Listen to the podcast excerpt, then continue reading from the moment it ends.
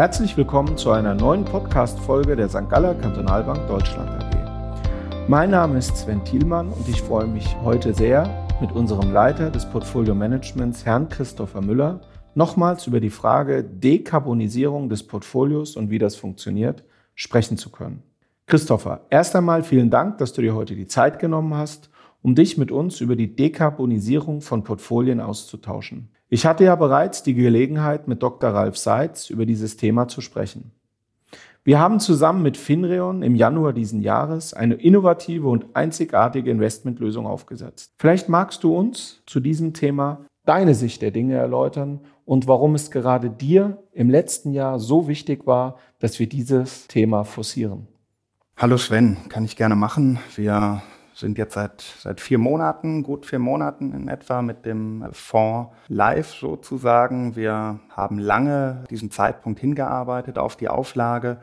Und wie du schon sagst, waren wir von Anfang an von dem, von dem Konzept äh, des Fonds überzeugt. Vielleicht noch mal kurz zusammengefasst. Wir haben hier einen, einen weltweit investierenden Aktienfonds, der aus zwei Komponenten besteht. Auf der einen Seite haben wir einen weltweites Aktienportfolio, was verschiedene ESG Filter beinhaltet. Ähm, wir äh, schließen ähm, gewisse Kontroversen aus. Wir wenden einen Best-in-Class-Ansatz an. Und zu guter Letzt wird das Klima auch noch in, in Richtung Climate Change äh, optimiert. Also dieses Portfolio an sich ist schon ein, ein, ein sehr gutes ESG-Portfolio. Und die zweite Komponente, die dann als Overlay über dieses Portfolio gelegt wird, ist ein sogenannter CO2-Hedge. Und dieser CO2-Hedge hat die einzige Aufgabe, das CO2, die CO2-Exponierung ähm, des Portfolios zu reduzieren oder hier in unserem Fall sogar ins Negative zu drücken. Was bedeutet das? Wir haben in dem CO2-Hedge in etwa eine ähm, negative ähm, Exponierung von etwa äh, 550 ähm, Tonnen. Und unser Aktienportfolio hat etwa eine positive Exponierung äh, von 34 Tonnen CO2. So und äh, in Summe kommen wir dann auf eine deutliche negative CO2-Exponierung, ähm, nämlich von etwa minus 500 Tonnen. Und warum ich jetzt dieses Rechenbeispiel mal kurz äh, durchexerziere, ist ganz einfach. Wenn man weltweit in Aktien investiert, dann hat man in etwa einen CO2-Ausstoß von 50 Tonnen. Wenn wir jetzt 10 Prozent unserer Lösung beimischen, reicht dies schon aus, um insgesamt eine Netto-Null zu erreichen. Und das war auch Sinn und Zweck oder auch Motivation, jetzt dieses Konzept umzusetzen.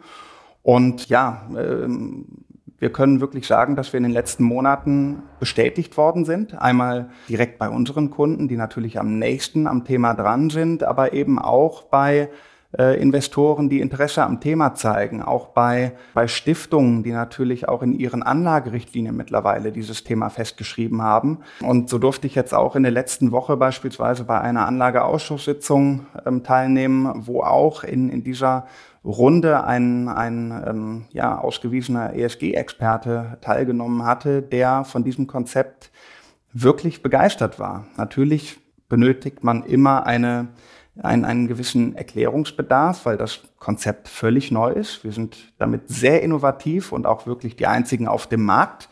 Aber am Ende des Tages können wir sagen, dass Verständnis dann auch da ist und das Interesse auch wirklich sehr groß ist.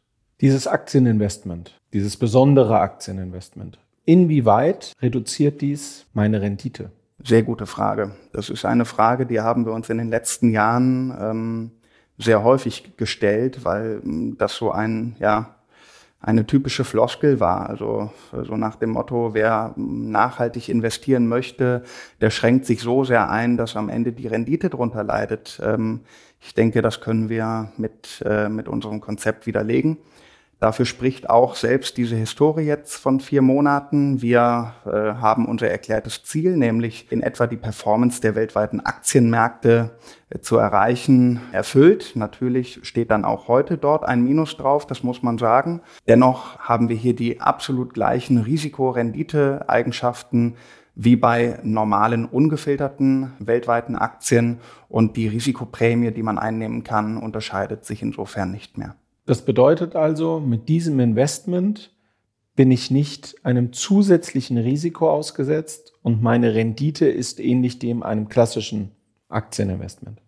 Ja, man könnte, man könnte sogar sagen, man ist einem Risiko weniger ausgesetzt, nämlich äh, dem Risiko des CO2-Ausstoßes oder des CO2-Exposures. Also wir gehen ja davon aus, ich denke, wir sind da nicht ähm, die Einzigen, die diese Einstellung haben oder die Meinung haben, dass CO2-Ausstoß in der Zukunft ähm, noch teurer wird und noch deutlicher bepreist oder besteuert wird. Also dass Unternehmen, die einen hohen CO2-Ausstoß haben, auch deutlich höhere Kosten zu tragen haben, als es heute der Fall ist. Jetzt haben wir hier ein Konzept, was nicht nur sehr geringe Kosten, äh, eine sehr, eine, einen sehr geringen Ausstoß hat, nein, es hat sogar einen negativen Ausstoß.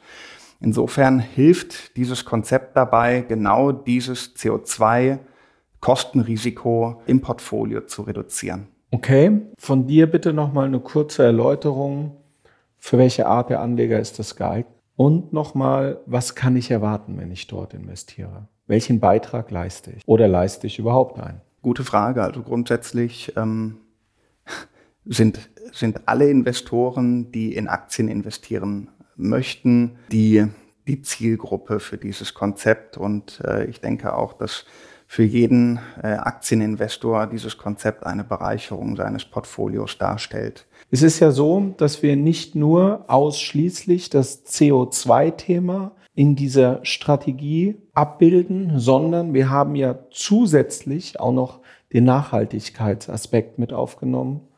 Möchtest du auch bitte dort noch etwas dazu sagen? Sehr gerne. Wir haben verschiedene ähm, ESG-Filter für das Aktienportfolio und was, was sehr wichtig ist, ist, dass wir auch hier sehr nah am Thema dranbleiben. Was wir aktuell erleben, ist, dass der Regulator die Vorgaben immer ja, deutlicher definiert. Das ist ein, ein Prozess, der gerade läuft. Also wir, wir wissen auch heute noch nicht, was der Regulator letztendlich äh, dann im nächsten oder übernächsten Jahr verlangen wird. Aber wir haben uns für diesen Fonds vorgenommen, dass wir auch hier in den ESG-Anforderungen oder im Aktienportfolio eine Evolution äh, durchführen werden. Bedeutet, wir werden auch hier unsere Anforderungen an ESG-Kriterien äh, strenger reglementieren für die Zukunft und wir werden sie auch an die regulatorischen Vorgaben anpassen. Also wir möchten schon, dass dieses Konzept auch für den langfristigen Investor die Sicherheit bietet, in ein ESG-Investment zu investieren. Also wenn ich das, das nochmal mit auffassen darf, bedeutet das, dass in dieser Strategie keine Investitionen in kontroverse Geschäftsfelder etc. geführt werden. Was ist da noch mit dabei? Was verbirgt sich dahinter? Also da verbirgt sich am Ende eine ganze Menge hinter. Ähm, ich kann aber vielleicht mal zusammenfassen, dass wir auf der einen Seite verschiedene kontroverse Geschäftsfelder ähm, ausschließen. Wir schließen darüber hinaus aber auch Unternehmen aus, die gegen die äh, UN Global Compact Kriterien verstoßen haben, also ähm, die, die hier irgendwelche Regeln äh, verstoßen, gegen Regeln verstoßen haben. Und das sind dann nochmal zwei, man kann schon sagen, Filterpakete, äh, nämlich die Vorgaben der, der ähm, Deutschen Bischofskonferenz und äh, der Evangelischen Kirche Deutschlands. Also auch diese Kriterien äh, erfüllen wir hier im Fonds und das in Summe rundet den ESG-Ansatz sehr gut ab. Vielen Dank. Dann würde ich gern zum Abschluss nochmal über das Thema des CO2-Ausstoßes kommen. Du hast gesagt, dass der CO2-Fußabdruck negativ ist. Wie funktioniert das genau? Wie kann man sich das vorstellen, dass man einen negativen CO2-Fußabdruck erreichen kann und dem man zehn Prozent seines Vermögens in dieser Strategie investiert? Ich hatte eben über zwei Komponenten gesprochen, also auf der einen Seite das, das Aktienportfolio, auf der anderen Seite der sogenannte CO2-Hedge. Und der CO2-Hedge funktioniert so, dass wir auf der einen Seite solche Unternehmen kaufen, die einen sehr niedrigen CO2-Fußabdruck haben und auf der anderen Seite Unternehmen verkaufen, also Short gehen, wie man im Fachjargon gerne sagt, die einen sehr hohen CO2-Fußabdruck haben. Und auf diese Art und Weise bilden wir Pärchen, es sind aktuell 200 an der Zahl, wo wir pro Pärchen dann jeweils einen negativen ähm, Nettofußabdruck erreichen und dieses in Summe äh, hilft uns dabei, den Fonds deutlich äh, negativ zu exponieren. Was man dabei wissen muss, ist, dass diese CO2-Komponente, dieser CO2-Hedge, keinen Renditeschmälerungseffekt hat. Und ähm, das können wir mit, mit sehr großer Sicherheit sagen, weil wir jetzt schon über die letzten Monate die Erfahrung gemacht haben, wie sich dieser Hedge jetzt auch dann wirklich ähm, im, im Live-Betrieb sozusagen verhält. Und ähm, dieser Hedge verhält sich sehr ruhig. Wir können hier erwarten, dass er im Falle von, von höheren Kosten, von einer höheren CO2-Bepreisung auch einen positiven Performance-Effekt haben kann. Aber die eigentliche Aufgabe ist, dass die, ähm, dass, dass die Rendite, dass die Wertentwicklung nahe Null ist, auch in turbulenten Zeiten wie heute. Und das Gesamtkonzept soll dennoch die Rendite weltweiter Aktienmärkte widerspiegeln. Alles klar. Vielen Dank, lieber Christopher.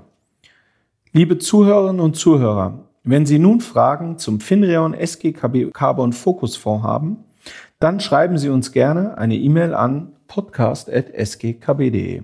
Ihre Fragen werden wir gerne an die Ansprechpartner weiterleiten. Und wenn Ihnen unser Podcast gefällt, freuen wir uns, wenn Sie unseren Kanal abonnieren. Wir wünschen Ihnen nun einen guten Start in die Woche. Vielen Dank fürs Zuhören und bis zum nächsten Mal. Danke, auf Wiederhören. Auf Wiederhören.